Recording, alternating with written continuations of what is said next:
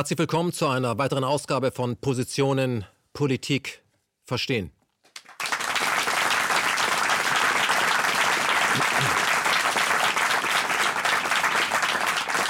Das ist die 19. Ausgabe dieser Sendereihe und man kann es als Kenner vielleicht schon im Hintergrund erkennen. Die Farbe ist relativ neu. Wir machen hier nicht Werbung für die FDP. Das Gelb steht für einen neuen Slot, den wir bei uns jetzt aufmachen werden, und zwar das Thema Gesundheit.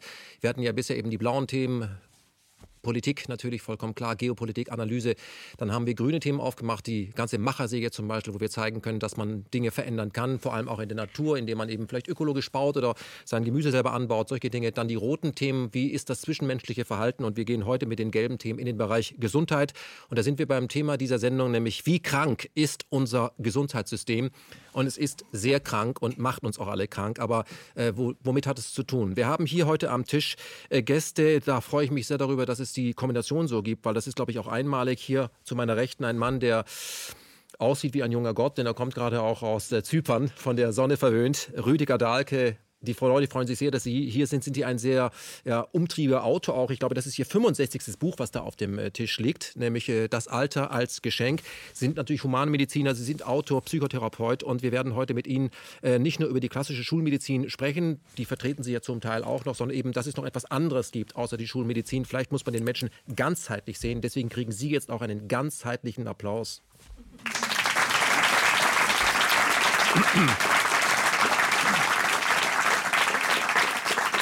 Zu meiner Linken, der ein oder andere wird ihn erkennen. Richtig, er ist zum wiederholten Male da. Ich glaube, Herr Janis, Athanasios Janis, äh, Humanmediziner und äh, Professor und Leiter der Abteilung für organische Chemie und Mineralogie in, äh, in Leipzig. Sie waren bei der zweiten Positionssendung dabei und sind wieder jünger geworden. Das muss man dazu sagen, weil Sie sich auf den Griechenland aufhalten. Sie stehen eben auch für die klassische Schulmedizin, aber Sie sind natürlich open-minded. Wir haben ja gemeinsam die Griechenlandhilfe aus der Taufe gehoben und mit Ihrer Hilfe eine halbe Million gesammelt, die wir in das Land nicht hineingepumpt haben, sondern auch Geräte gekauft das Land bereist. Das heißt, ohne ihren Support und ohne ihre Autorität hätten die KenFM-User auch uns nie das Geld gegeben. Dafür ein extra Applaus. Das ist super. Wir werden uns ja dieses Jahr auch nochmal auf Kreta treffen, um dort noch einmal medizinisches Gerät zu übergeben. Und ich kann nur sagen, wir sind inzwischen ja auch äh, sehr gut befreundet. Äh, Herr Janis, es freut mich sehr, dass Sie hier wieder am Tisch sitzen. Hallo. Die Freude ist auf meiner Seite. Ja.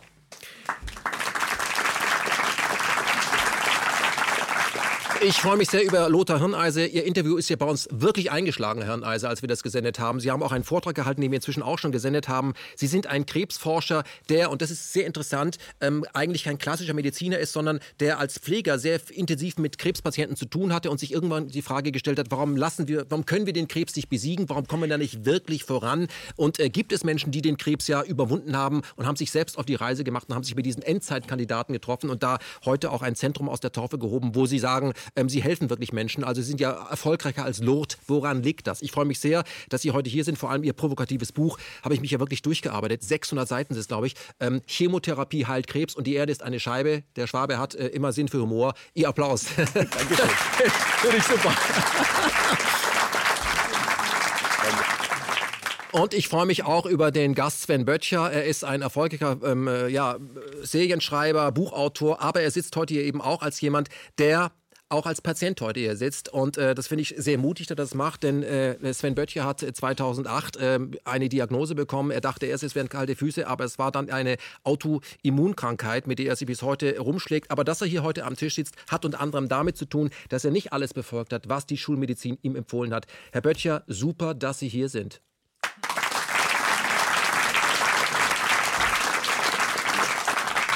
Wir wollen in dieser Sendung nicht äh, zwei Fronten aufbauen, also die klassische Schulmedizin gegen die Alternativmedizin, weil wir wollen den Menschen nicht eben spalten. Der Mensch hat eben eine Seele, hat eine Psyche, hat einen Körper und die Dinge haben miteinander zu tun.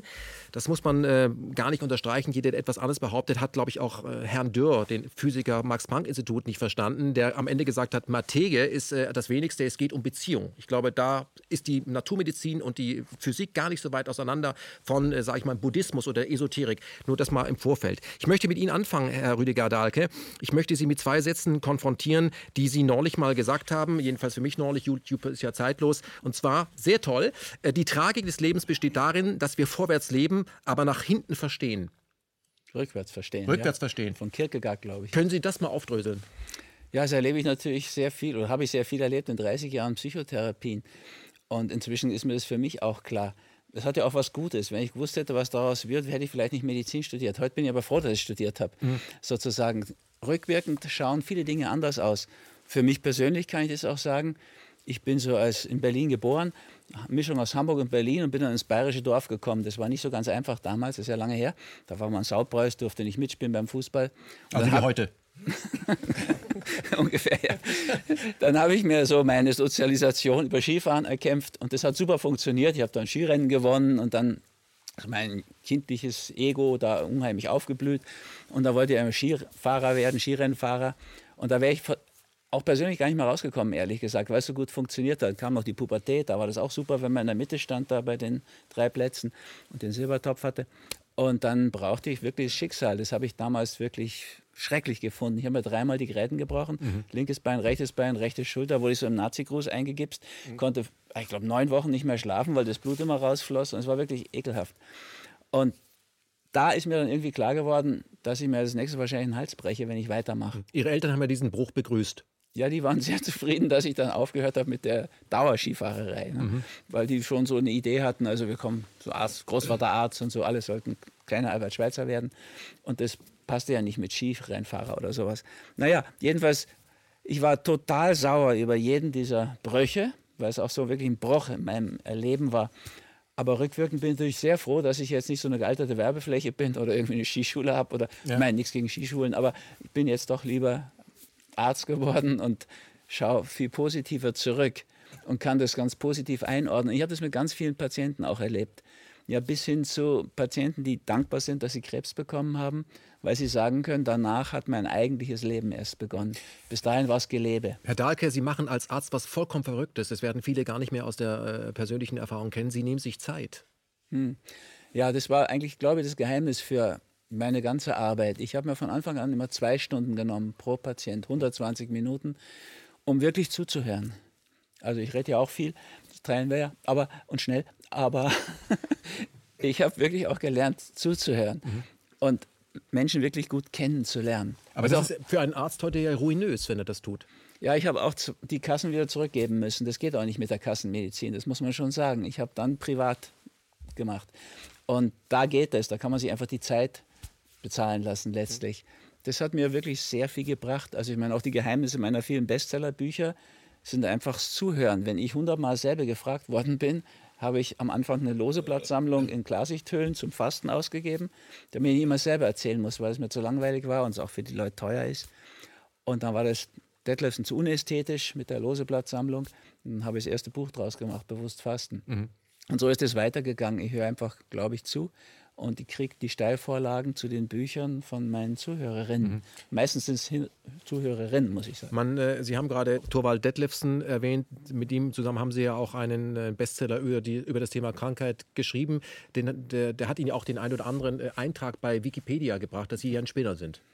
Ja, Wikipedia ist eine Hetzorganisation gegen alles komplementärmedizinische, spirituelle, das weiß ich schon lang. Seit 9-11 weiß ich auch, dass es so eine NATO-Hauspostille ist. Mhm. Wir im Wesentlichen unsere wie soll man sagen, ja, der Journalismus ist ja da in einer ähnlichen Situation wie die Medizinfirma eingeführt. Das habe ich lange nicht gemerkt, mhm. muss ich sagen. Aber da ja, haben sie auch geholfen. Aber vor allen Dingen habe ich bei BBC 9-11 angehört. Mhm. Und das war für mich sehr schwierig, weil also als Arzt, wenn man den OP-Bericht kriegt, bevor die OP begonnen hat, ja. dann ist man irgendwie irritiert. Ne? Da ja. stimmt was nicht. Ja. Also Sie reden von BTC 7. Ja, genau. Sie gucken sich das Bild an, es ist gestürzt und gucken, den, dann ist es noch, steht es noch. Das hat Sie ein wenig irritiert. Das hat mich sehr irritiert. Also ich bin eher amerikafreundlich erzogen worden, weil wir sind hier in Berlin eben vom Ostsektor in den Westsektor geflohen, weil die Amis so viel netter waren und so sind Care-Pakete und so. Ich bin eigentlich sehr positiv da mhm. erzogen. Mhm.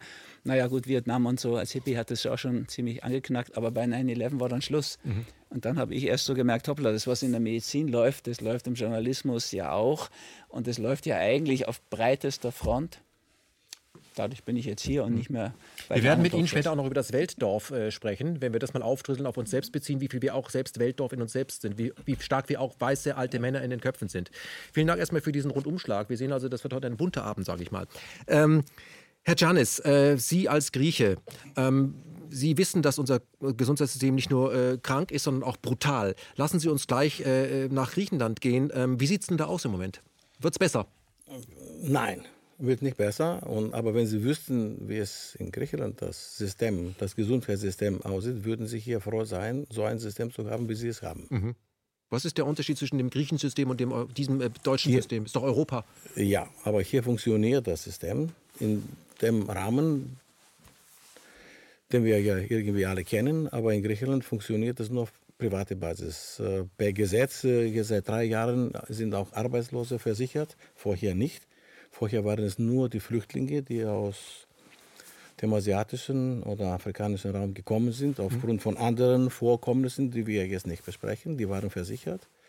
Die griechischen, die griechischen Arbeitslosen nicht. Jetzt äh, durch den Druck von wo auch immer sind auch die griechischen Arbeitslosen versichert, aber die Leistung ist quasi null und wenn man eine vernünftige medizinische Versorgung bekommen möchte, muss man privat bezahlen und mhm. das Geld ist nicht da. Das heißt, wer kein Geld hat, wird nicht behandelt. So ist das. So ist das. Und da muss man auch Folgendes auch berücksichtigen, auch für die Zuschauer hier.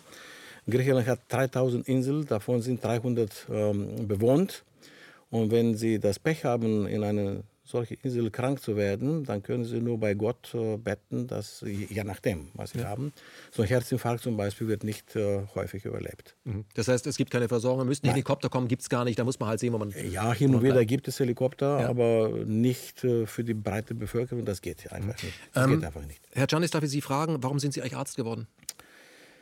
Ja, zwei Worte oder? Sie haben Zeit, sind Grieche, ich bitte Sie. Ich habe eben in, in einem Gespräch nebenan erzählt von meinem Werdegang und äh, ich habe erzählt, dass ich, äh, als ich Kind war, wir hatten keine Elektrizität, kein Radio, kein Fernsehen, Internet gab es ja damals nicht in den 50er und 60er Jahren. Ich hatte eine Menge Fragen und ich bekam null Antworten war sehr neugierig und dann habe ich den Weg zur Natur gefunden, habe ich mich mit der Natur, Pflanzen und Tieren beschäftigt. Und unser Haus war kalt im Winter und frisch im Sommer. Das war ein Vorteil im Sommer. Und uh, irgendwann habe ich, also Bücher hatten wir auch nicht. Und irgendwann bekam ich also die Möglichkeit, in eine kleine Bibliothek reinzuschmökern. Habe ein Buch Deutsch für Ausländer gefunden. 13 war ich, mhm. 13 Jahre alt. Ich habe dann das genommen. Ich habe gesagt, so, jetzt lernst du Deutsch. Du kriegst sowieso keine Antworten, also lernst du eine neue Sprache. Ich bin ein Autodidakt, wenn man so will. Also habe ich rudimentäres Deutsch gelernt und irgendwann in einer Kleinstadt waren wir, war ich äh, mit einer jungen Dame und einem weiteren Kind in meinem Alter. Und ich verstand das, was sie sagten, untereinander nicht. In einer Zahnarztpraxis. Ich, hab, ich hatte das Gefühl gehabt, das war Deutsch. Und dann habe ich die junge Frau versucht, etwas zu fragen, aber ich habe das lange überlegt. Ich musste mich auch überwinden. Mhm, klar, beim Zahnarzt sowieso. Äh, sowieso. Und ähm, ich habe gesagt, äh, in einem merkwürdigen Akzent, ich kann den nicht nachmachen, wie viel Uhr ist es? und dann machte sie einfach so und dann sagte ich, das ist super. Ja. Jetzt hast du was gelernt. Und das war für mich also eine enorme Triebkraft. Ne? Mhm. Also ich, ich, hatte einen Erfolg. Und so konnte ich also dann mein Studium fortsetzen, äh, Deutsch, und dann mit 18 habe ich meine Sachen in eine Plastiktüte gepackt. Ich hatte ein bisschen Geld gespart, in den Zug gestiegen, nach Bonn angekommen, immatrikuliert. Und der Rest ist Geschichte. Und dann, wups, das war über Nacht, da war ich Professor. Mhm, klar. Ich, ich finde es erstaunlich für einen äh, Autodidakten, dass er erst Medizin studiert und dann auch noch Chemie und da Professor ist. Hallo, das ist doch mal so. Wir werden mit Ihnen auch darüber sprechen, warum Sie äh, nur in Ausnahmefällen noch als praktischer Arzt arbeiten. Das tun Sie in Ihrer Kernfreizeit, aber warum Sie das nicht machen, vielleicht weil Ihnen die Verhältnisse nicht gefallen. Herr Hirneise, kurz zu, ähm, zu Ihnen, dass Sie heute als einer der ja, Experten, wenn es um Krebs geht und alternative Heilmethoden oder um Heilmethoden darum geht und nicht Verwaltung von Krankheit, dass Sie da gelten, das ist auch etwas, was eher zufällig äh, passiert ist. Sie waren auch ein neugieriger Mensch. Können Sie mal erklären, Sie, das war ja nicht geplant. Wie kam das dazu?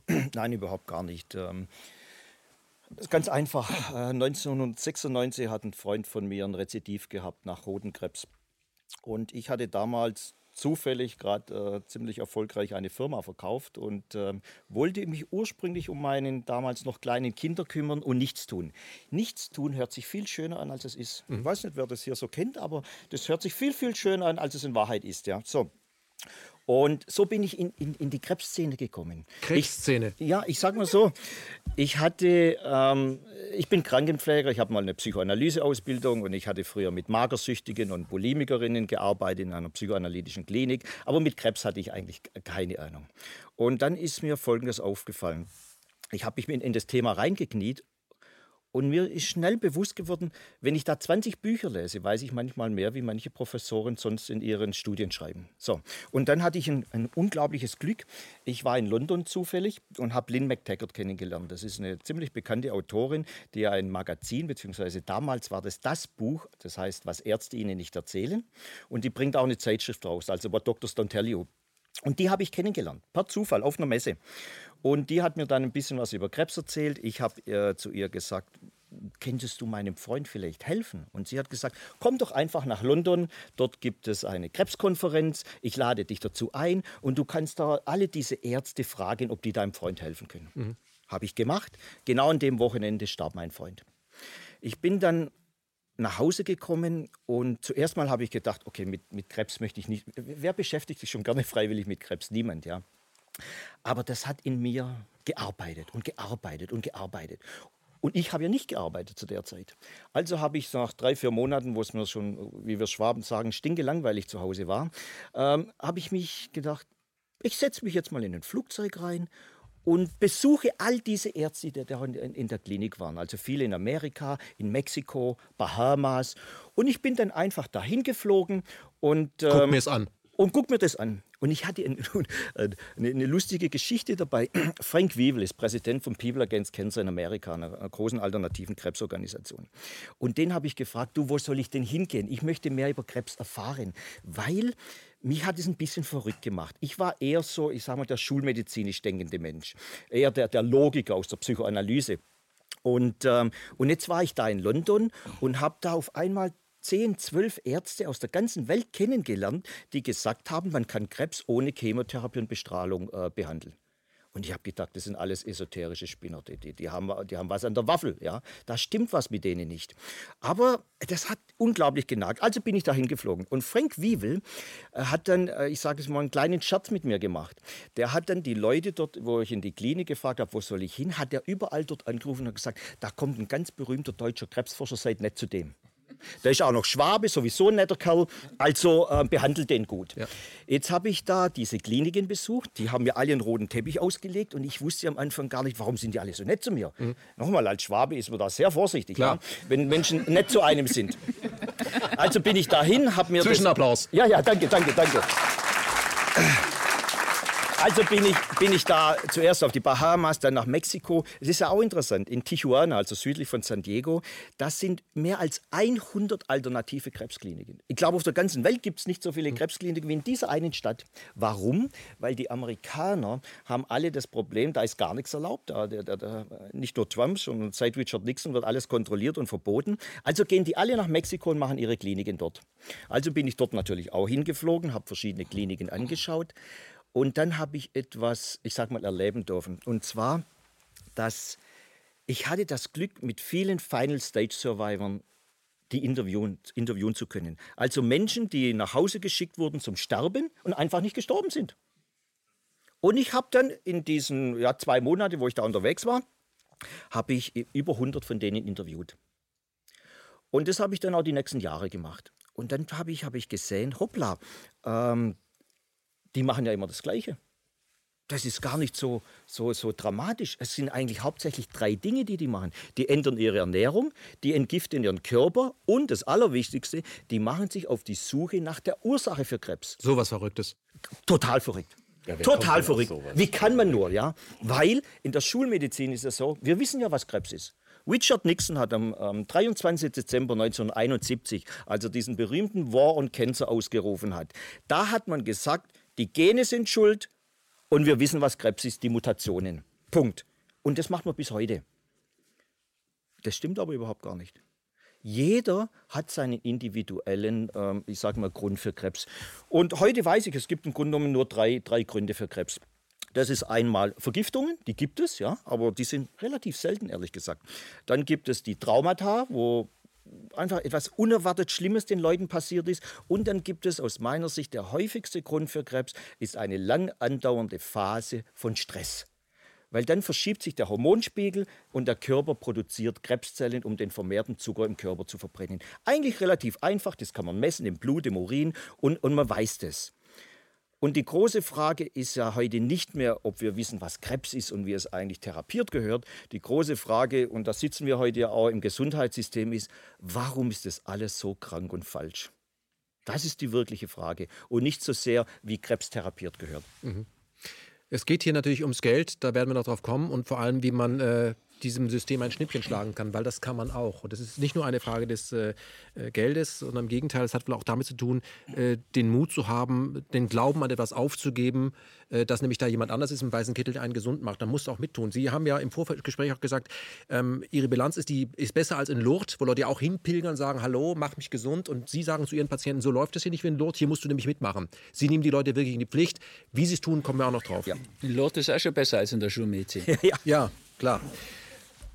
Herr Böttcher, wenn Sie anhören, was äh, äh Herr äh, Hirneiser hier sagt, wie er nämlich von einem Laien zu einem Experten kommt, da können Sie vieles für sich selbst äh, wiedererkennen. Ähm, dass Sie heute hier am Tisch sitzen, hat auch damit zu tun, dass Sie sich ja selbst ermächtigt haben und gesagt haben, das, was mir Ärzte empfohlen haben, um meine Autoimmunkrankheit äh, ja, in Schach zu halten, weil sie gilt ja als unheilbar, das habe ich eben alles nicht gemacht. Können Sie mal beschreiben, wann hat sich Ihr Leben und mit welcher Diagnose verändert?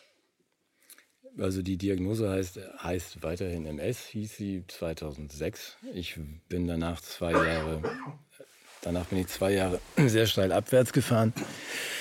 Mit den, ich weiß nicht, ob das alle wissen, aber die, am Tisch wissen wir es natürlich, aber MS heißt also das Nervensystem, die Ummantelung der Nervenbahn, die Myelinschicht löst sich auf. Es gibt dann die verschiedensten Manifestationen, Ausfälle von Doppeltsehen bis Lähmungen bis und so weiter. Das verläuft dann mehr oder weniger schubförmig oder auch später dann primär progredient. Das heißt, es wird nicht besser. Es fällt immer mehr aus, es repariert sich dann mal wieder und ähm, irgendwann fällt es halt ganz aus. Das ist die Befürchtung, immer am Ende sitzt man im Rollstuhl. Mhm. Es gibt immer so Schübe. Ja, es gibt auch Verläufe, die dann also ständig irgendwie ein entzündlicher Prozess ständig stattfindet. Aber bei mir waren es am Anfang Schübe, einer nach dem anderen.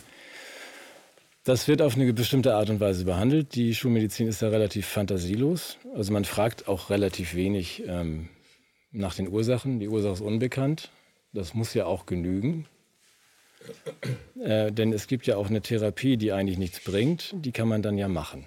Das ist eigentlich abgekürzt die Antwort der, der Neurologie. Also wir haben jetzt, äh, da wir die Krankheit mit den tausend Gesichtern, wir wissen nicht, wie das verläuft.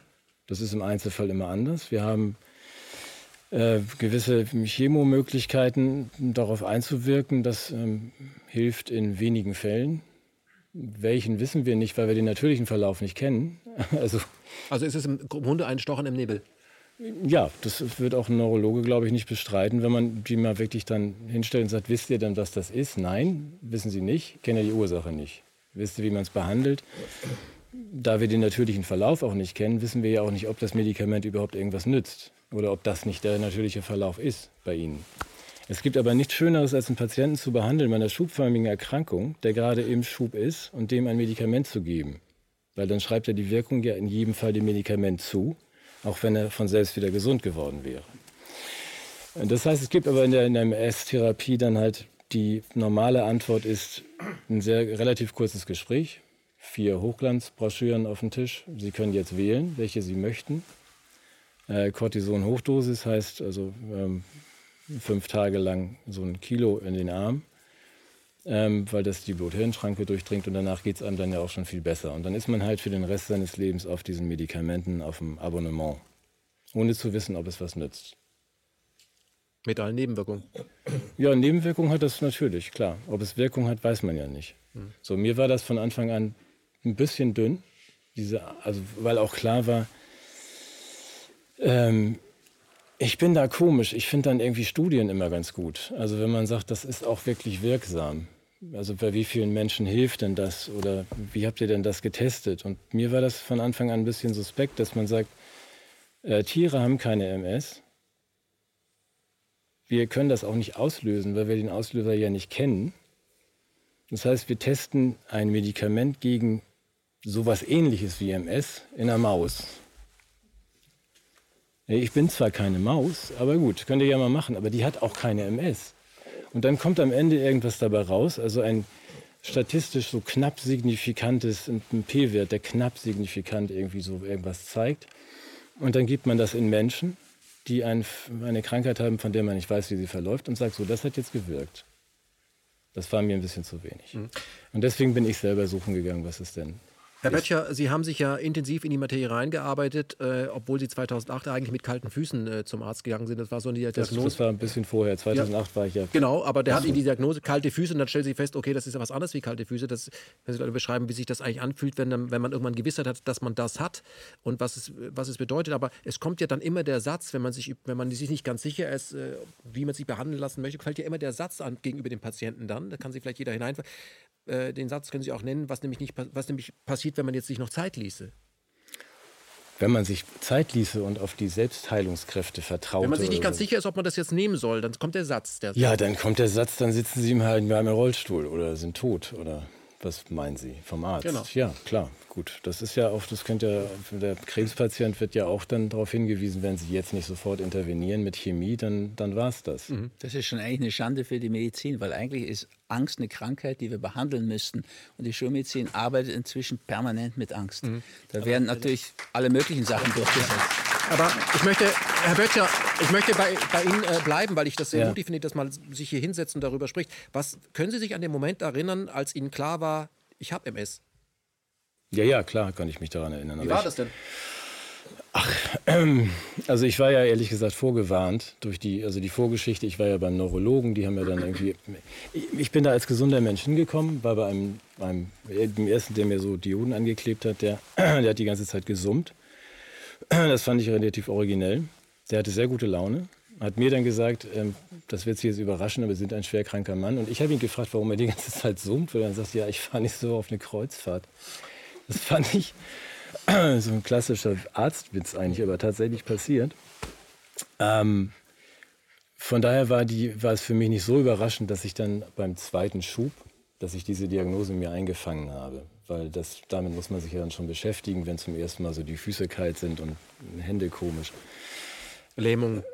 Ja, nur ich habe die, ich habe diese, ähm, wollte ich gerade sagen, weil Sie das sagten, die ähm, Einschätzung als unheilbar, die habe ich von Anfang an nicht gekauft, weil ich das finde ich auch eine Kardinalsünde von Ärzten, mhm. wenn man Krankheiten als unheilbar bezeichnet. Das sind dann aber eher alte Neurologen, die schon raus sind und die das Geld nicht mehr brauchen, die einem sagen, das ist eigentlich das größte Hindernis bei der Heilung, ist, wenn einem die Autorität sagt, also unheilbar ist das jetzt mal. Das steht natürlich dem Patienten von da an im Wege, der glaubt ja gar nicht mehr daran, dass er doch heil werden könnte. Mhm. Und das finde ich bei einer Krankheit wie MS besonders kühn, wenn man dann auch eigentlich sagen muss, wir wissen aber gar nicht, was das ist, wir wissen auch nicht, wie das verläuft, wir kennen die Ursache nicht, aber es ist unheilbar. Mhm. Das fand ich, fand ich nicht überzeugend. Das stimmt ja auch nicht. Mhm. Nein, natürlich, es zieht sich aber durch, egal wo Sie hingehen. Ich habe mit, ähm, ich nenne jetzt keine Namen, ich habe mich dann ja sehr lange damit beschäftigt. Also auch erstmal mit MS, dann mit dem Krankensystem. Ähm, und habe am Anfang nur gedacht, es muss doch ein Interesse daran bestehen, dass man diese Krankheit, weil es gibt, ich muss mal ganz kurz ausholen, es gibt, wie man inzwischen weiß, ja 250.000 MS-Kranke. Gehandelt wurden immer 120.000. Dann gab es eine Anfrage und äh, auch Auskunft der, äh, der Kassen auf Anfrage einer linken Politikerin im Bundestag, selbst erkrankt, wie viel sind es denn nun wirklich? Dabei kam dann raus 250.000. Das hat keiner korrigiert. Nicht mal in der Wikipedia.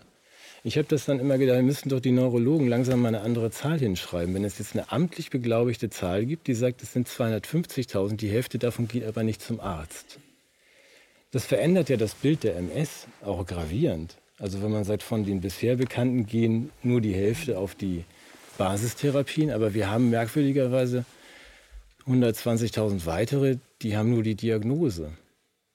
Die sind aber unterrepräsentiert, weil sie wohl unterbehandelt sind in den, also das ist dann so Behördendeutsch. Man sagt, die gehen einfach nicht mehr zum Arzt. Äh, da habe ich gedacht, das müsste jemand korrigieren, hat keiner gemacht. Irgendwann haben mich dann meine Blogleser haben gesagt, hör mal auf rumzuzicken, mach das doch selber. Habe ich gemacht. Also ich habe es dann in Wikipedia korrigiert, auch wenn die nicht zählt. da ist es auch stehen geblieben. Ist ein amtliches Dokument. Mhm. Aber es hat wirklich fünf Jahre gedauert. Kein kein Neurologenverband oder sonst wer. Es wäre ja auch geschäftsschädigend. Hm. Ich möchte, Herr Böttcher, ich möchte auf ein äh, Zitat kommen, wie es auch in Ihrem Buch Rette sich, wer kann, bei Westinterschienen äh, geschrieben wird. Ähm, Sie beschreiben dort einen Fall, da wurde ein Medikament ähm, für, glaube ich, 300 Euro äh, gefunden, was eine Krankheit heilt. Und da hat der Pharmakonzern dann abgeräumt, weil ich glaube, er hat 55.000 äh, Chargen davon verkauft. Das Problem war nur, das Medikament hat tatsächlich geheilt. Und später kam dann ein Analyst von Goldman Sachs und hat gesagt, seid ihr bescheuert? Ihr macht euch ja den Markt kaputt. Ja. Leute, die nicht mehr krank sind, die kaufen das Produkt ja auch nicht. Konzentriert euch doch lieber auf den Bereich der Unheilbaren. Da könnt ihr immer Asche machen. Ja, aber wenn ich das, ich, ich korrigiere Sie ganz, ganz ungern, darf ich das trotzdem ja, ganz kurz tun, weil das ist ein Hepatitismittel und ähm, von Gilead und es waren nicht ähm, nur 55.000 Dosen. Also man hat, das Medikament kostet in der Herstellung 300 Dollar, der Verkaufspreis war 84.000 Dollar in den USA. Und man hat dann auch gesagt, wenn wir jetzt alle Hepatitis-Fälle damit behandeln, dann überschreitet der Preis für dieses Medikament das Gesamtbudget des US, äh, der Amerikaner für ihre Medikamente. Mhm. Nur nochmal, das war eine Vier-Wochen-Kur, die die Hepatitis dann wirklich heilt. Das war für, für Gilead ein Riesengeschäft, ein riesen ähm, Blockbuster und ein Bombenergebnis an der Börse. Nur, es war auch klar, das Problem, das, darauf hat der Analyst hingewiesen von Goldman Sachs, diese Leute sind ja gesund danach. Das ist doch kein nachhaltiges Geschäftsmodell. Ich meine, im nächsten Jahr ist der Markt echt zusammengebrochen. Und deswegen die, die Einschätzung ja von dort, dass man sagte, wenn wir Start-ups haben, die sowas entwickeln oder daran arbeiten wollen, dann konzentrieren wir uns lieber auf einen Markt, wo auch wirklich die Nachfrage weiter besteht. Da ist ausdrücklich genannt worden, konzentriert euch auf den Krebsmarkt. Da habt ihr eine stabile Nachfrage, also stabilen Absatz. Ja. Ist auch nicht, äh, die sterben mir dann irgendwann die Patienten. Mhm aber geht nicht in Märkte, wo man, wo man heilt. Herr Böttcher, ich möchte hier die äh, Runde in der Diskussion dahingehend eröffnen, nämlich mit der Frage, da können sich alle beteiligen, ist unser Gesundheitssystem vor allem ein Geschäft? Eindeutig. Man kann das an so vielen Punkten sehen, also ganz ähnlich wie er. Das hat mich mal zu diesem Buch provoziert. Da kommt im ORF, also sehr öffentlich und rechtlich, also auf jeden Fall öffentlich, sagen wir mal. Also die bringen dort, MS ist, äh, nicht MS, Alzheimer ist unheilbar. Aber es gibt schon jahrelang eine Studie von einem Amerikaner, Dale Bredesen, der hat nicht viel Geld bekommen, weil natürlich da nicht viel Geschäft drin war, aber so, dass er zehn, MS, äh, zehn Alzheimer-Patienten in verschiedenen Stadien von Alzheimer mit Lebensstilveränderungen konfrontiert hat. Und da sind von zehn neun wieder gesund geworden und der eine ist nur deutlich gebessert. Diese Studie ist Jahre alt. Trotzdem wird er auch bei uns hier öffentlich-rechtlich, also öffentlich mhm. gesagt, das ist unheilbar. Da fragt man sich, was soll das? Mhm. Für die Schulmedizin ist es unheilbar, das stimmt schon. Und die, sind, die forschen in einer Sackgasse, wo keine Lösung zu erwarten ist, aber wo einzig die Pharma was verdienen könnte daran. Dass das eine Sackgasse ist, wissen wir von einer anderen Studie, die heißt Nonnenstudie. Ja, die besagt ganz eindeutig, es liegt nicht an diesem Alzheimer-Toxin, schon gar nicht allein an dem Toxin. Also solche Beispiele gibt es wirklich relativ viele letztlich. Herr Janis, äh, können Sie mir mal erklären, ähm, Sie sind ja Schulmediziner, was ist denn Schulmedizin? Wenn man Schulmedizin hört, hat man da gleich so einen schlechten Ruf inzwischen bekommen. War das, das immer richtig. so? Es gibt einen neuen Begriff, das heißt evidenzbasierte Medizin. Das zirkuliert ja seit einigen Jahren. Äh, aber Schulmedizin ist eher das, was man heutzutage angeboten bekommt. Also Sie gehen in ein Krankenhaus, dann bekommen Sie Blut abgenommen, dann wird Ultraschall gemacht, Röntgen, MRT und CT und so weiter.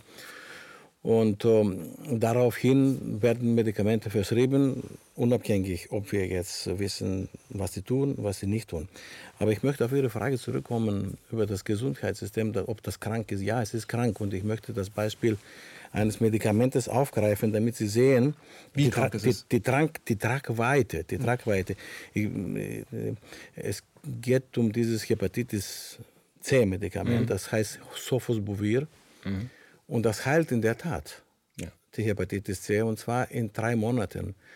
Diese drei Monatstherapie kostet 100.000 Euro. Und jetzt stelle ich die Frage an Sie, an alle hier rum. Äh, wer kann sich sowas leisten? Das können sich nur Kranke leisten. Jetzt kommt das, das zweite Argument. Äh, äh, Reiche leisten. Reich. Äh, äh, Entschuldigung. Entschuldigung. Freudsche Versprecher, aber das ja, ja. ja. Jetzt kommt, jetzt kommt das, äh, das nächste Problem. Dieser Reiche, der geheilt ist, der geht raus in diese in der Umwelt. Hepatitis C wird durch Körperflüssigkeiten übertragen, das will ich jetzt nicht näher diskutieren. Äh, die, können, die anderen, äh, die, es gibt 300 Millionen Leute weltweit, die an Hepatitis C erkrankt sind. Und jetzt geht er wieder raus und dann erkrankt er wieder an Hepatitis C. Das heißt also, eine, eine Medizin ohne Moral ist Teufelswerk. Das ist meine Aussage.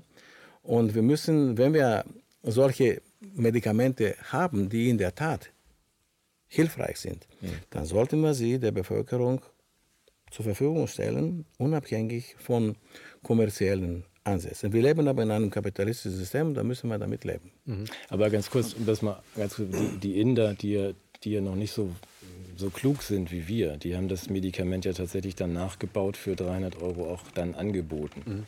Da müssen wir also das kostet dasselbe Medikament, was dort auch ja, genau, hat 300 Euro gekostet und bei Ihnen hat das wie viel gekostet? In, in, in, im Westen, also in Amerika, Europa und so weiter, eine Drei-Monats-Therapie kostet 100.000 Dollar oder Euro, das ist egal. Ja, aber kann ich dann nicht einfach aus, bei den, bei den, äh, bei den Indern das Medikament für 300 Euro einkaufen, das hier anwenden? Das, das, das dürfen Sie nicht. Wieso nicht? Das, das, äh, das, wird Ihnen keiner verschreiben. Das können Sie unter der Hand machen. Mhm. Na, die ich denke, das ist ein freier Markt. nee, weil das, das muss hier zugelassen werden. Wenn Sie das Medikament hier mach, äh, anwenden wollen, muss das zugelassen werden. Mhm. Das darf äh, dann ein Arzt verschreiben, wenn das zugelassen ist. Mhm. Aber ein Zulassungsprozess ist schwierig. Mhm. Ich denke, wir sind hier schon an dem Punkt, dass es Medikamente gibt, die helfen. Natürlich. Und andere, die helfen auch, aber viel teurer sind und dass die da aber hinter Leute haben, die dafür Werbung machen und die sind aber gleichzeitig also gut, gute Mediziner, aber auch gleich äh, in der Lobby drin. Sie haben äh, mir im Vorfeld eine Geschichte erzählt von einem Arzt, der, äh, glaube ich, in Heidelberg äh, lehrt und der keine Probleme damit hat und auch nicht sieht, dass das irgendwie eine äh, Verquickung mit der Industrie ist. Können Sie die Geschichte erzählen? Das ist eine scheußliche Geschichte für einen Arzt, aber ich erzähle es nochmal. Ja. Also Dort eine Biologin und eine Frau kommt noch dazu. Das sind zwei Vergehen in der Medizin. Also wenn man nicht Arzt ist und nicht Mann sozusagen, ja. in der forschenden Medizin, muss man glaube ich schon sagen können. Die hat Methadon zufällig gefunden, dass das als Adjuvante, also zusätzliche Therapie bei Chemotherapie, verblüffend gut hilft, dann braucht man viel weniger Chemotherapie. Können Sie kurz erklären, was Methadon, wo es sonst so eingesetzt wird? Methadon ist eigentlich ein Mittel zum Heroinentzug und da wird es auch hoch dosiert und da hat es ziemlich viele Nebenwirkungen. Aber wenn man das zur Krebstherapie bei Chemotherapie dazu gibt, braucht man nur ein Zehntel ungefähr der Dosis. Und es ist noch zugelassen, sozusagen off-label, so halblegal, als Schmerzmittel. Da ist es sehr wirksam. Was kostet Methadon dann? Methadon kostet im Quartal dann für die Behandlung im Quartal 24 Euro. 24 Euro? 24 Euro, okay. ja. Und ja, das ist einfach sehr billig und ist nicht sehr förderlich für dieses Medikament, sagt also die. Weil es hilft. Nee, weil es so billig ist. Da mhm. verdienen ja nicht mal die Apotheken was dran. Ne? Mhm. Also für 24 Euro. Naja, jetzt gibt es einen Hospizarzt, der Herr Hilscher, der hat schon Jahr, also 20 Jahre, glaube ich, arbeitet er im Hospiz und der, der benutzt dieses Schmerzmittel. Und im Hospiz wird ja nur noch palliativ, das heißt lindernd behandelt. Ja, da also erwartet Sterbebegleitung. Niemand, Sterbebegleitung. Da erwartet niemand, dass jemand rauskommt. Aber dort ist es so, in dem Hospiz leben die Leute unverschämt lange, grob gesagt, unerwartet lange. Das merkt auch der medizinische Dienst, der das versorgt. Mhm. Und die haben auch schon Heilungen gehabt. Und so dann haben also Heilungen bei Menschen, die eigentlich aussichtslos krebskrank waren. Und da gab es eben einen Glioblastom-Patienten, der ist dann im Fernsehen gelandet, beim Privatfernseher, Stern, glaube ich, Stern TV. Und Glioblastom, muss man sagen, es gilt als komplett unheilbar. Bösartigste Krebs. Äh, Krebs des Gehirns. Ja. Und natürlich ganz viele Patienten in Deutschland betroffen haben, wollten jetzt Methadon haben. Kriegen sie aber von den Ärzten gar nicht so einfach, weil das muss dann BTM, also Betäubungsmittelordnung und so verschreiben. Und das ist ein bisschen komplizierter. Und es ist ja auch nur als Schmerzmittel zugelassen, also off-label nennt sich das. Ja. So, also dann hat es ein bisschen Wirbel gemacht und vor allen Dingen hat es Wirbel gemacht, weil da ein Professor aus Heidelberg, hochgeehrter Schulmediziner, Chef der Hämatologie und so der, und auch seines Verbandes, der hat unheimlich gegen das Methadon geschossen. Weil gesagt, das ist unglaublich unverantwortlich mit den Nebenwirkungen. Der war gar nicht informiert, dass die nur ein Zehntel benutzen von der Dosis und so weiter. Und Journalisten, also die das noch so richtig verstanden haben, wie das ursprünglich mal war, Journalismus, die haben sich dahinter geklemmt und, ja, kann man hier ja sagen, die haben sich dahinter geklemmt und haben einfach mal geschaut, was der sonst noch so macht. Und dann stellt sich raus, der hat für Roche, ein Pharmakonzern, hat der ein Mittel entwickelt mit Avistin heißt es. Mhm. Nur das bisschen peinliche an Avistin ist, dass es durch Studien ziemlich weltweit das nicht gehalten hat, was es versprochen hat. Also man lebt keinen Tag länger, wenn man Avistin nimmt. Trotzdem wird es überall verwendet und die, ein bisschen das Geschmäckle daneben ist, dass es für das Quartal 25.000 Euro Wir müssen nochmal festhalten. Also das eine kostet 24 und hilft. Und das Off- ist Off-Label und das andere kostet 24 25.000 Tausend. und hilft aber nicht. durch Studien belegt Okay, nicht. und der Mann macht jetzt dafür Werbung. Warum? Naja, weil er von Roche bezahlt worden ist, dass er das gemacht hat. Das kann man im Ärzteblatt nachlesen, dass er bezahlt worden ist. Weil er es auch mitentwickelt hat. Was er mitentwickelt hat, klar, der ist Professor in Heidelberg und aber auch noch nebenberuflich bei Roche irgendwie engagiert für das Mittel, macht auch Fortbildungen für Roche. Da spricht er als Heidelberger Professor, als deutscher Professor, natürlich nicht als Mitarbeiter von Roche für dieses Mittel, was aber nachweislich das Leben nicht verlängert. Diese Journalisten, die noch so der alten Schule scheinbar, die sind da hingegangen, haben gesagt, also Herr Professor, sehen Sie da nicht einen Interessenkonflikt? Und das Schreckliche daran ist, dass der gesagt hat, nein.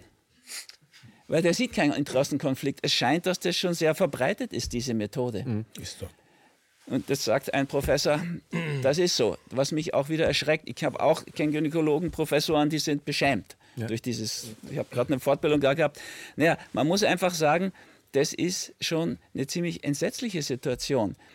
Wenn jetzt diese, der Wirbel nicht wäre durch die Journalisten, würde das ja gar nicht groß aufkochen. Aber jetzt ist natürlich so, jetzt sind die bisschen im Zugzwang. Die Uni Ulm, wo die Friesen arbeitet, die haben im vorauseilenden Gehorsam der Pharmaindustrie gegenüber gleich deren ganze positive Ergebnisse von der Homepage weggenommen. Das läuft so. Vorauseilender Gehorsam ist da ganz üblich, weil man kriegt das Geld nur von denen. Okay, die Journalisten sind weiter dran geblieben und haben dann mal bei dem Professor Ludwig nachgefragt. Das ist der Chef der Deutschen Arzneimittelkommission. Der beklagt nämlich öffentlich und schon länger, dass bei uns praktisch überhaupt keine freie Studienförderung mehr gibt. Das ist alles Es gibt keine Pharma. unabhängige Forschung mehr, Nein, sondern es wird alles mit pharmafinanziert. Äh, Ja. finanziert ja. So, die Journalisten, immer noch gut drauf, sind dann mal zu den Ministern in Deutschland gegangen und haben da, zwei sind ja zuständig, da nachgefragt, wie ihnen das so ist. Und das ist jetzt der zweite Skandal, die sagen, nee, es ist alles in Ordnung, es ist alles bestens. Was, ja, ich habe auch so ungefähr geschaut. aber ich was, mal- was folgt daraus? Effektiv, das ist ein System, wo natürlich alle irgendwie profitieren, die damit eingeschlossen sind in diesem System. Wenn man den Hilscher fragt, der jetzt schon seit 20 Jahren im Hospiz damit so gut arbeitet, der hat diesen Ausdruck evidenzbasierte Medizin, den ich auch schätze. Das wäre nämlich gut, wenn man mal die Wissenschaft anwenden würde auf die wissenschaftliche Medizin. Richtig. Der sagt aber, das ist eine eminenzbasierte Medizin, weil da oben irgendwelche. Ah ja, verstehe. Eminenz, Und ich habe das jetzt noch weiterentwickelt. Ich liebe ja die deutsche Sprache. Eminenzblasierte Medizin ist das. Ja? Also schrecklich. Und ich bin einfach gern Arzt. Und ich finde es auch wirklich grauenhaft, was da passiert. Es gibt bei uns, sagt der Ludwig, praktisch keine Forschung mehr, die pharmaunabhängig ist. Genau so jetzt gibt es aber den Wirbel durch die Journalisten. So, und jetzt was machen? Jetzt haben sie in Ulm dann gesagt, okay, wir machen eine Studie. Aber was für eine Studie, muss man sich jetzt anhören. Also nur bei Patienten, die ein Rektum, also ein Dickdarm, Enddarmkarzinom haben und wo die Chemo schon versagt hat. Also es ist jetzt eine ziemlich kleine Gruppe, wo die Chemo gescheitert ist. Ich hoffe ja nicht, dass das die Regel ist. Wir beide wissen, dass es praktisch mehr oder weniger doch die Regel ist. Aber im Endeffekt, naja, da wollen sie jetzt eine Studie machen, die wird aber jetzt eingereicht. Ja, Da wo kann sie ja noch scheitern. naja, klar, die muss ja wieder von der Pharma finanziert werden, weil die deutschen Universitäten gar nicht in der Lage sind und die Regierung das auch richtig findet. Also die Verliererkombo da in Berlin. Nicht jede Regierung vielleicht, aber die ja jetzt schon. Ja. Die ist ja nur getestet. Effektiv. Entweder die Journalisten halten diesen Druck aufrecht, dann wird diese Studie vorgelegt und unter Umständen sogar von der Uni finanziert, dann kann man sie immer noch scheitern lassen. Aber wenn die Journalisten da nicht dahinter wären, wäre das komplett vom Markt. Methadon würde vergessen werden und Avistin wird einfach weiter verschrieben, obwohl es nachweislich das Leben nicht verlängert, was behauptet wird. Aber es hat einen Effekt an der Börse. Darf, darf ich mal Es kurz eine Frage ein, einwerfen, Ja. bitte? Also einfach nur mal zu meinem Verständnis, weil es gibt ein Medikament, das für 24 Euro, dann nehmen wir doch mal noch einen Schritt weiter, das heilt. Machen wir es doch mal ganz Als einfach. Zusatzmedikament. Ja, ich weiß, aber lass uns doch mal Ist kurz... aber wichtig anzumerken, dass Zusatzmethadon allein heilt Genau, aber keinen jen, Krebs. jen, jenseits vom Detail. Wenn man jetzt sagt, ich erfinde jetzt ein Medikament für 24 Euro, das in drei Monaten Krebs heilt. Ich mache es mal extrem, bitte. Folgt mir mal ganz kurz. Natürlich. Ähm, das wäre doch eine absolute Katastrophe. Weil. Für wen? Für die Patienten? Genau, genau. Für die Patienten wäre das toll. Aber für alle anderen wäre das doch eine absolute Katastrophe. Und das ist doch das, was ich auf dem, diesem Weg durch diese MS-Geschichte auch gelernt habe. Kurzer Exkurs. Ich habe von meinem gesamten Restgeld irgendwie eine, eine, Informationsseite aufgebaut mit diesem Thema Lifestyle und MS, dass man sagt, ihr könnt Einfluss nehmen. Kann, ihr könnt euch ermächtigen, selbst Einfluss nehmen auf eure Gesundheit und ihr könnt wieder gesünder werden. So. Glauben Sie doch bitte nicht, dass irgendjemand von denen, die wir dann auch gefragt haben, das unterstützt hat. Jeder MS-Kranke, den ich davon abhalte, nach dem ersten Schub direkt in die Chemo einzusteigen, kostet die Branche 50.000 Euro im Jahr. Wenn ich das bei 100 Leuten schaffe, ist das wirklich nicht gut. Es ist natürlich gut für den Patienten. Aber das ist doch für die Maschine dahinter nicht gut. Beschreiben Sie mal die Maschine, weil die wissen, meisten wissen gar nicht, wie groß die ist. Ja, wir haben also jetzt, glaube ich, um die ähm, 400, na, 380 Milliarden Umsatz. Das ist gestiegen von 2 Milliarden in den 50ern. Das ist im Moment diese, äh, diese Krankenmaschine. Das sind 12 bis 15 Prozent des Bruttoinlandsprodukts in Deutschland werden durch die Krankenmaschine, Krankenbranche also das müssen Sie doch mal generiert. Sagen. 12 bis 15 Prozent. 12 Prozent allein durch die medizinischen Berufe also durch die, die sogenannte Gesundheitsbranche, ist ja, ist ja eine Krankheitsbranche. Also ein Gesunder bringt keinen Umsatz. Das muss man sich einfach mal bitte klar machen. Gesundheit ist überhaupt nicht volkswirtschaftlich eine absolute Katastrophe. Ein Kranker ist toll. Und ähm, ich habe das vorgestern nochmal gesehen, das fand ich wirklich toll, wenn man sagt, muss sich mit dem Bruttoinlandsprodukt beschäftigen. Was machen wir da eigentlich? Ja, wir sagen, was bringt denn das hier? Ein Transfer, ein Geld und so weiter. Nur was Geld bringt, geht ins Bruttoinlandsprodukt hinein. Das Bruttoinlandsprodukt ist die Grundlage für unser Wachstum. Das ist unsere heilige Zahl. Ohne Wachstum ist alles nichts. Das heißt, wir brauchen Wachstum. Und wenn wir Wachstum brauchen, brauchen wir in der Krankenbranche mehr Kranke. Gesundheit bringt nichts. Gesundheit macht uns glücklich. Also kann man direkt mal an einem Beispiel klar machen. Ich habe einen guten Freund gehabt, leider schon gestorben der hat mal erlebt, wie ein Rheumapatient bei uns, der schon jahrelang Rheumapatient war und bei ihm als Kassenpatient war, der ist durch Zufall da zu uns gekommen und hat sein Rheuma losgekriegt. Ja, das kann man mit Fasten, Ernährungsumstellung und wenn man über Be mhm. Beweglichkeit im Geist und im Körper nachdenkt, kann man das schon hinkriegen. Rheumapatienten, die sind freiwillig, das muss man nicht sein, das ist nicht wie bei MS. So, dann hat der ganz erstaunt, wir sind zusammen so Tandemradl gefahren, hat er das zur Kenntnis genommen, hat gesagt, ist das, ist das normal oder sowas? Kommt das öfter vor? Sag ich, Rheumapatienten immer. Dann schick mir, hat, sagt er, dann schicke ich dir meine Rheumapatienten. Also jedes Quartal machst du mit den Rheumapatienten. Habe ich gesagt, ja gern, wenn du möchtest. Gut, war für mich ein bisschen gewöhnungsbedürftig mit den Kassenpatienten. Da waren zwei dabei, die wollten jetzt also nicht für 99 ein Fastenbuch kaufen. Okay, das war ich nicht gewohnt. Aber die anderen sind ja doch bei der Stange geblieben und die meisten haben, wenn sie da dran geblieben sind, ihr Rheuma verloren. Dann ungefähr ein knappes Jahr später sagt dieser Freund zu mir, Peter heißt er, hieß er, du, du musst mir die zurückschicken, ich kann mir das nicht leisten, ich bin ja. Kassenarzt, ich habe 1600 Scheine oder, im Quartal ja. und jetzt verliere ich jedes Quartal 20 bis 30 Rheumapatienten an dich. Und da musst du ihm sagen, Peter, die, die bleiben nicht bei mir die sind gesund. Mhm. Und durch diese Fasterei und Ernährungsumstellung und mal geistig da aktiv werden, sind die nicht nur Rheuma gesund, die sind auch sonst noch gesünder geworden. Die brauchen uns nicht mehr. Wir müssen das riskieren als Ärzte, dass, dass wir Patienten an die Gesundheit verlieren. Ja. Aber der, der Wirtschafts ja, denken das, Sie an den Wirtschaftsstandort. Ja. Also das ist ja das ist jetzt kein von der Pharma gesponserter Arzt oder so. Der ist Internist, der ist Allgemeinarzt und ein Idealist. Ja. Aber er ist trotzdem natürlich schockiert an dem Punkt. Und wir haben auch da lange darüber diskutiert. Du kannst es dir als Kassenarzt nicht leisten, dass zu viele deiner Patienten gesund werden, weil du lebst von diesen, von mhm. diesen Scheinen. Ja. Das ist so. Das ist so eine wirklich im System sitzende Krankheit. Mhm. Aber denken Sie das doch mal zu Ende. Wenn man sagt, die Hälfte der Leute, die jetzt im Moment zum Arzt gehen, gehen da nicht mehr hin. Ja.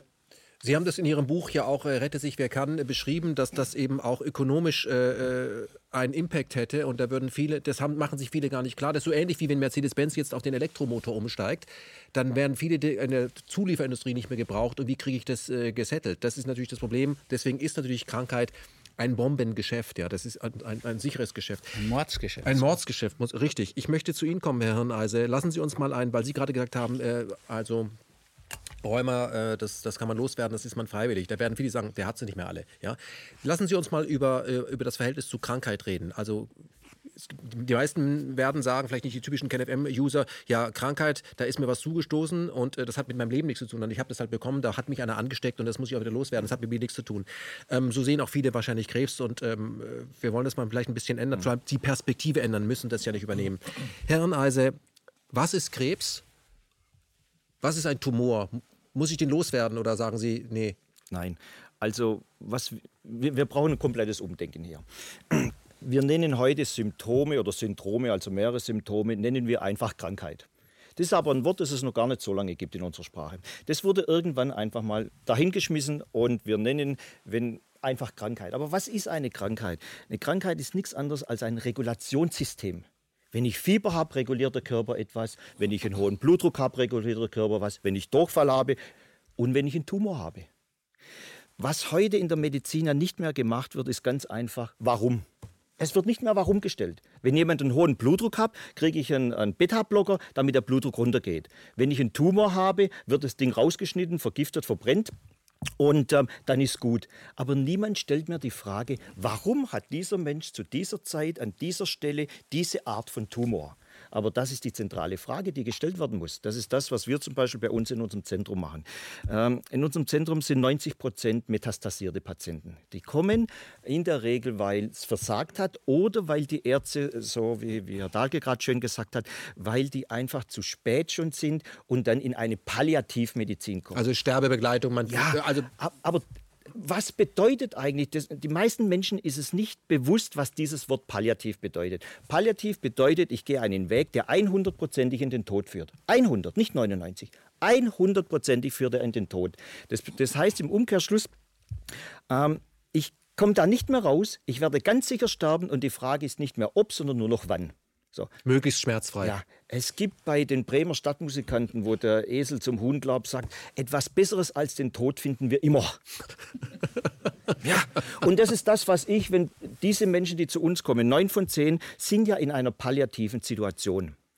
Und jetzt kommen wir auch, was er da gerade schön gesagt hat, ähm, ich als Schwabe sage, okay, es tut mir leid, aber ich muss Ihnen jetzt mal in den Hintern treten.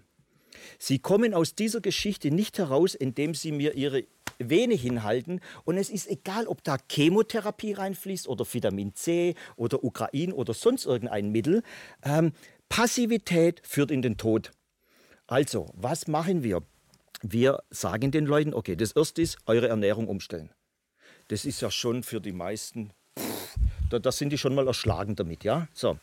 Das nächste ist, wir entgiften und tun nicht vergiften. In der Schulmedizin wird ja mit jedem Medikament der Körper vergiftet. Die Leber belastet, das Blutsystem belastet und so und, und so weiter. So, was wir tun ist, wir entgiften den Körper. Wir suchen, dass der Darm sauber wird. Wir tun die Zähne anschauen. Wir, wir tun die Säurebasenausgleich und so weiter und so fort. Ich darf mal kurz zwischenfragen. Herr ja. Janis, würden, gehen Sie da mit? Sagen Sie, das ist gut? Ich bin Vertreter der evidenzbasierten Medizin. Ich denke differenzierter, aber ich möchte jetzt hier keine kontroverse Diskussion. Doch, die wünschen wir, die wünschen wir. Aber wir hören uns das ja, an, wie Sie das sehen. Ja, ja, ja. So. Äh, sicherlich, aber ich meine, wenn Sie sagen, wir entgiften den Körper, was meinen Sie? Was ist Gift und wie machen Sie das? zum Beispiel Fasten, da gibt es heute jede ja, Menge gut, Das machen die Russen auch zwei Wochen und so weiter. Das hat auch funktioniert. Aber, aber, die Amerikaner machen es heute, dann dürfen wir es ja auch machen. Also ich sage es gerne, was wir machen. Wir schauen, wir, hab, wir haben einen Zahnarzt, der zuerst mal die Zähne von Menschen anschaut. Die meisten, und, und ich rede noch nicht mal von Amalgam, was den meisten Menschen überhaupt nicht bewusst ist, Wurzelkanäle Zahnkanäle sind eines der tödlichsten Dinge, die Zahnärzte praktizieren. Und es gehört einfach per Gesetz verboten, dass ein Zahnarzt einen Wurzelkanal setzen darf. Anschließend sind in diesem toten Zahn sind so viele Giftstoffe, die 24 Stunden am Tag produziert werden. Wir, wir verstehen überhaupt gar nicht zum Beispiel, wie viele Herzkrankheiten, wie viele Nervenkrankheiten nur durch tote Zähne kommen ja, und so weiter. Ich will gar nicht zu arg ins Detail gehen. Ungefähr zwei Drittel aller Patienten, die ich interviewt habe, haben Entgiftung und Ernährungstherapien gemacht. Aber 100 Prozent. Jeder einzelne Patient, der zum Sterben nach Hause geschickt wurde und nicht gestorben ist und sogar wieder geheilt wurde, hat immer das Gleiche gemacht. Er hat herausgefunden, warum er krank geworden ist. Und das ist heute in unserer Medizin kaputt. Er hat es gerade schön gesagt. 22,87 Euro sind es, glaube ich, ja, wo ja. ein Arzt im Quartal, also in drei Monaten fürs Reden bekommt. Wissen Sie, wie wollen Sie denn herausbekommen, warum jemand Krebs hat, wenn Sie nicht mit dem reden? ja, sehr schön. Das ist doch. Schauen Sie mal. In Deutschland redet ein Arzt im Durchschnitt 7 Minuten und 35 Sekunden mit einem Krebspatienten. 37. In der Schweiz sind es übrigens 15 Minuten, das ist auch interessant. Aber wir wissen, die Schweizer waren schon immer langsamer. Aber sieben Minuten, wie wollen Sie in, in, sieben Minuten, wissen Sie noch nicht mal, was ich sonst mag. In sieben Minuten kann ich doch nicht herausfinden, wie, wie krank ein Mensch ist und warum er krank geworden ist. Ärzte werden für das Wichtigste, für die wichtigste Therapie, nämlich das Reden, nicht mehr bezahlt. Und das ist eine, eine der größten Katastrophen. Und was wir machen müssen, ist unbedingt, wir müssen mit den Menschen reden. Und das ist das, was wir zum Beispiel tun. Wir, wir reden weiter, und Herr reden und reden. Was, wie sieht denn der Patient heute, der moderne Patient heute aus? Äh, würden Sie mir zustimmen, wenn ich sage, der moderne, äh, gefrieste Patient, der, der glaubt, so muss man Patient sein, er sieht es so ein bisschen wie die Formel 1, er kommt an die Box, da, hat er, läuft die unten nur, dann kriegt er eben nicht Benzin, neue Reifen, sondern ein Medikament, dann ist er wieder ready und raus auf die Spur, damit er wieder arbeitsfähig ist. Ähm, ist der enttäuscht von einem Art, der Arzt, Arzt, der sagt, ich kann, muss erstmal mit Ihnen reden? Ja, schauen Sie mal, diese Schulmedizin und auch unsere technis technisierte Umwelt und der Lebensstandard, den wir haben, hat die Menschen dazu geführt, dass wenn sie zum Arzt gehen, irgendwann Bewegung haben, die gehen hin, der guckt sie sich an, Stethoskop oder was auch immer, Blut und dann verschreibt er ein Medikament, dann geht er raus und nach ein paar Tagen ist er gesund. Das ist nicht wahr.